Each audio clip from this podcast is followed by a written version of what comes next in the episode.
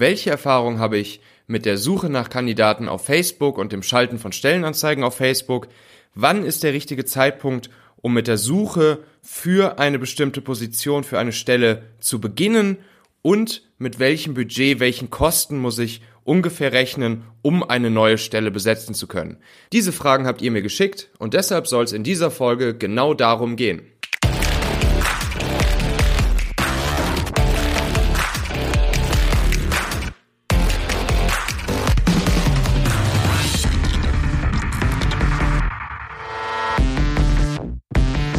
Willkommen zu Folge 24 des Talente Podcasts. Die besten Leute finden, führen und im Unternehmen halten.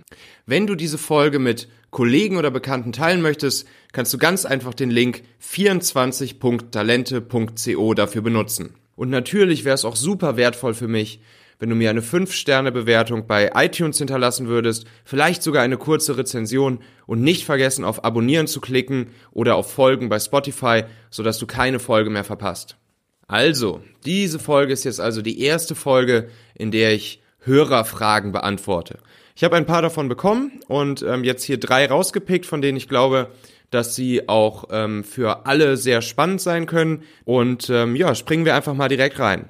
Aktuell ist hier unser Oberthema noch finden, also wie komme ich überhaupt mit guten Leuten, mit potenziellen Mitarbeitern, mit Kandidaten in Kontakt. Und ab der nächsten Folge werden wir dann übergehen zu dem großen Thema, wie erkenne ich überhaupt die richtigen Mitarbeiter? Also wenn ich mit ein paar Kandidaten in Kontakt bin, woher weiß ich dann, was gibt's dafür Tools, Erfahrungen und Tricks, um zu erkennen, welcher jetzt genau derjenige ist, den ich einstellen soll? Also, die erste Frage.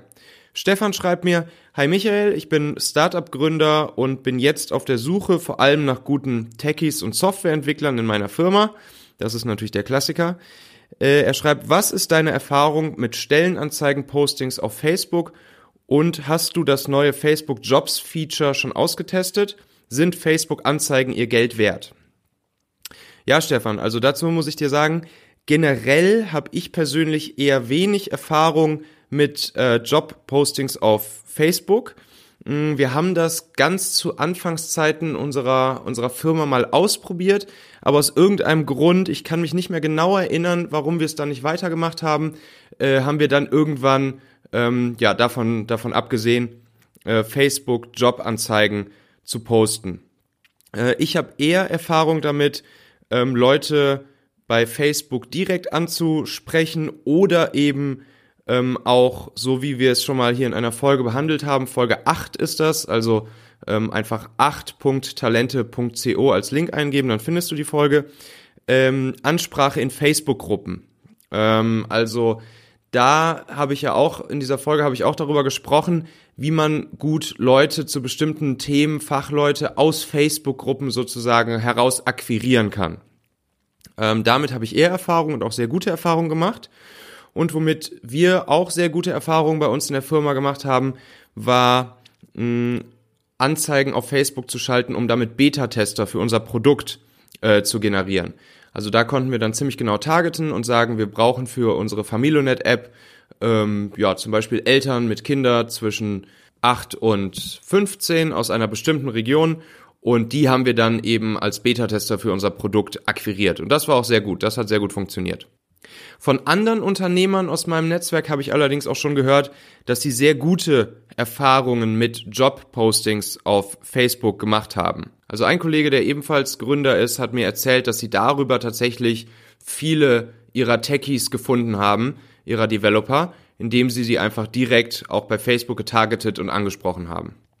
Außerdem gibt's jetzt ja noch zwei weitere interessante Sachen auf Facebook neuerdings, ich glaube erst seit letztem oder vorletztem Jahr. Das ist einmal das Feature Facebook Job Posts. Also hier richtet sich das Ganze wirklich an Unternehmen. Ähm, und Unternehmen können hier ihre Facebook-Anzeigen für Jobs schalten, die dann nochmal ein ganz spezielles Targeting äh, haben. Also da kann man dann, glaube ich, wirklich äh, nochmal spezieller auf bestimmte Berufsgruppen, demografische Eigenschaften von Personen etc. posten.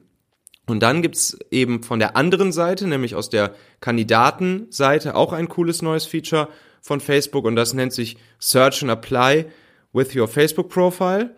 Mm, und das ist natürlich so ein direkter Angriff auf LinkedIn, denn hier kann dann einfach jemand, der interessiert ist an dem Jobposting, welches du als Unternehmen gepostet hast, kann er einfach sich mit seinem Facebook-Profil mit, mit einem Klick bewerben und du kannst dann praktisch als Unternehmen sein Facebook-Profil einmal durchscreenen und gucken, ob derjenige potenziell passen würde. Das finde ich irgendwie ein ganz cooles Feature. Ich habe selbst noch nicht ausprobiert, aber ähm, klingt erstmal vielversprechend. Und generell ist natürlich bei Facebook zu sagen, ähm, das Targeting ist schon gut, also dass man wirklich äh, so genau targeten kann. Das äh, reduziert deine Streuverluste bei der Suche.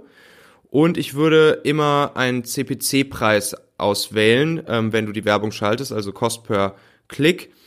Ähm, und dieser Klick sollte dann am besten zu einer Landingpage ähm, deiner Firma mh, leiten, wo es dann zum Beispiel auch eine, eine kleine Coding-Challenge im, im Fall von Techies oder Developern äh, geben kann oder eine andere Art von Challenge. Wir haben auch dieses Thema ja schon mal besprochen in Folge 10, 10.talente.co ähm, unter dem Thema der Undercover-Ausschreibungen. Oder was natürlich auch cool ist, wenn du direkt von da aus auch auf, auf euren Techie-Blog oder auf Videocontent eures Unternehmens weiterleitest. Ähm, das wirkt bestimmt auch ganz gut. Dann kommen wir zur nächsten Frage.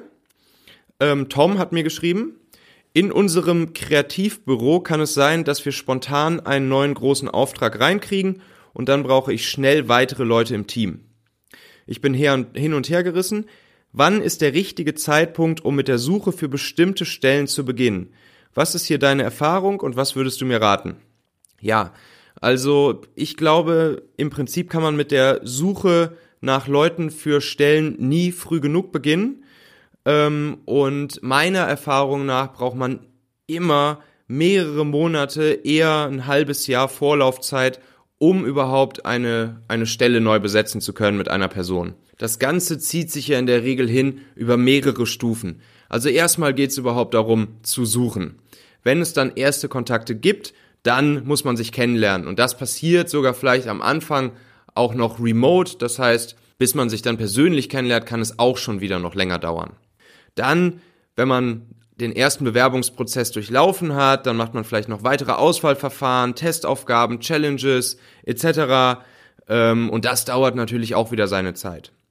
Dann nicht zu vergessen, die andere Person arbeitet natürlich in der Regel noch irgendwo anders. Gute Leute sind nicht arbeitslos und hat eine Kündigungsfrist. Und Kündigungsfristen werden heutzutage auch immer länger, gerade bei den Fachleuten. Teilweise haben die Leute ähm, drei Monate Kündigungsfrist zum Quartalsende. Das heißt, ähm, hier kann man auch gut mal mehrere Monate darauf warten, dass derjenige endlich frei ist und das Unternehmen wechseln kann und zu dir rüber wechseln kann. Die Erfahrung habe ich auch schon sehr oft gemacht und das ist natürlich immer sehr, sehr schmerzhaft, wenn man schon jemanden guten gefunden hat, dann noch so ewig lange warten zu müssen, bis derjenige wirklich anfangen kann. Ja, und dann kommt natürlich noch das Onboarding dazu. Ähm, das dauert meiner Erfahrung nach auch immer mindestens drei Monate, bis derjenige überhaupt ähm, produktiv wirklich gut mitarbeiten kann. Ähm, und ja, dementsprechend meine ganz klare Empfehlung für dich, Tom, nicht erst anfangen zu suchen, wenn es akut brennt. Wir machen es zum Beispiel auch so, wir schreiben Stellen, von denen wir wissen, dass, dass, dass der Arbeitsmarkt da rar besetzt ist mit guten Leuten, stellen wir einfach permanent aus. Äh, ganz egal, ob wir diejenigen jetzt gerade brauchen oder nicht. Ähm, wir bauen uns damit dann einfach immer konstant unseren Pool an möglichen Kandidaten auf, bleiben mit denen in Kontakt und können dann im Optimalfall schneller zugreifen, wenn wir akut jemanden brauchen. Eine, einen Aspekt, den ich da auch gerne noch mit reinbringen möchte und der ein bisschen Gedanken anregen soll, ist diese äh, Philosophie oder diese Weisheit, dass 200% äh, mehr Leute nicht 200% mehr Output liefern. Also man muss sich manchmal ganz genau fragen, brauche ich überhaupt wirklich jemanden äh, jetzt aktuell oder kann ich mit meinem aktuellen Team vielleicht auch noch Prozesse ändern, ähm, anders arbeiten, um effizienter zu sein und den Output zu erhöhen und das akute Problem, was ich gerade habe, zu lösen. Denn neue Leute ins Team zu holen, ist aufwendig, kostet viel und sorgt eben auch für Disruption im Team und sorgt dafür, dass das gesamte Team erstmal in seiner Effizienz und Produktivität nach unten gehen wird. Dementsprechend immer drüber nachdenken, brauche ich jetzt wirklich neue Leute? Ähm, ist es das wert? 200% mehr Leute bringen nicht 200% mehr Output. Da sollte man sich immer drüber bewusst sein. So, und dann die dritte Frage. Clara möchte wissen, welches Budget muss man deiner Erfahrung nach circa insgesamt für die Besetzung einer neuen Stelle einplanen? Welche Ausgaben kommen auf mich zu und wie hoch sind die? Ja, das ist natürlich äh, jetzt nicht pauschal einfach zu sagen. Da kommt es natürlich ganz stark darauf an, Clara, in welcher Branche du unterwegs bist, was du für Leute suchst, äh, wie hoch das Gehalt der Leute ist, die du suchst, mh, wie der Arbeitsmarkt gespickt ist mit diesen Leuten, etc. Aber ich kann ja mal so ein bisschen aus meiner Erfahrung erzählen, ähm, wie wir so das Budget für eine Stellensuche immer ungefähr ähm, aufgesetzt und geplant haben. Also generell macht natürlich dieser Vergleich mit einem Headhunter-Preis Sinn, ähm, ein Headhunter nimmt in der Regel, wenn es zu einer Einstellung kommt, also wenn er einen Kandidaten gefunden hat und der den Bewerbungsprozess erfolgreich durchlaufen hat und eingestellt wird, nimmt er so ungefähr 20 bis 30 Prozent des Bruttolohns von diesem Mitarbeiter ähm, als Gage. Also mal angenommen, es ist wirklich ein hochqualifizierter Mitarbeiter, der 100.000 Euro brutto pro Jahr verdient, dann kriegt der Headhunter davon mal eben 20 bis 30.000 Euro als Gage ab. Ja, und jetzt ist ja meine große These hier bei der ganzen Geschichte, deshalb mache ich auch diesen Podcast, dass äh, du als Unternehmen es deutlich kostengünstiger, nachhaltiger und besser machen kannst, als einfach auf Headhunter und Personaldienstleister zu setzen. Die meisten meiner Tipps und Tricks, die ich hier erzähle aus meiner eigenen Erfahrung, ähm, sind kostengünstig und einfach und schnell gemacht und die meisten davon sogar umsonst. Ähm, aber natürlich hast du trotzdem auch wenn du es selber machst, mit gewissen Kosten und Risiken zu rechnen. Also zum Beispiel hast du Kosten durch Produktivitätseinbußen bei Verzögerung oder Nichteinstellung von einem neuen Mitarbeiter. Wenn du also dringend jemanden benötigst, ihn aber nicht findest, dann leidet da natürlich ähm, die Produktivität drunter, die anderen Mitarbeiter ähm, sind möglicherweise gestresster etc. Ähm, und das kostet natürlich dein Unternehmen. Wenn du dann jemanden gefunden hast, dann entstehen natürlich Kosten durch das Onboarding und die Einarbeitung. Wir hatten das gerade schon. Meiner Erfahrung nach sind es in der Regel so um die drei Monate, bis jemand wirklich gut ongeboardet ähm, und produktiv mitarbeiten kann und das Unternehmen nicht mehr kostet, als er produziert. Außerdem gibt es natürlich auch ein großes Risiko ähm, durch eine Fehlbesetzung. Also wenn du halt merkst auf einmal, ah, das war doch nicht der richtige Mitarbeiter, den ich eingestellt habe. Oder das Ganze kann natürlich auch vom Mitarbeiter ausgehen, dass der Mitarbeiter ähm, einige Wochen nach Start oder während der Probezeit oder zum Ende der Probezeit sagt, nee, gefällt mir hier doch nicht so, ich will kündigen ähm, und ist dann wieder weg. Das verursacht natürlich auch große, große Kosten und Einbußen bei dir auf Unternehmensseite. Ja, und nochmal zusammengefasst, das ist ja genau der Grund, warum ich diesen Podcast hier mache. Ich will für dich das Risiko und die Kosten in der gesamten Kette von Recruiting, Auswahl der Mitarbeiter, Onboarding der Mitarbeiter, Führung und langfristiger Bindung der Mitarbeiter möglichst gering halten. Da habe ich in den letzten Jahren viele einfache Tricks ähm, aus meiner eigenen Erfahrung und aus Erfahrungen von befreundeten Unternehmen ähm, aufgesammelt und die möchte ich hier einfach weitergeben, damit du am Ende auf teure Headhunter verzichten kannst und dein eigenes Recruiting, deine Personalpolitik, deine Führung nachhaltiger und besser und effizienter gestalten kannst. In dem Sinne, ich würde mich freuen, wenn du diesen Podcast hier abonnierst oder auf Folgen klickst und dann geht's äh, ab der nächsten Folge dann weiter mit dem großen Themenblock. Wie finde ich die richtigen Mitarbeiter? Wie wähle ich die richtigen aus, wenn ich einen Pool an potenziellen Kandidaten ähm, vor mir habe? Bis dahin, Dankeschön, ciao.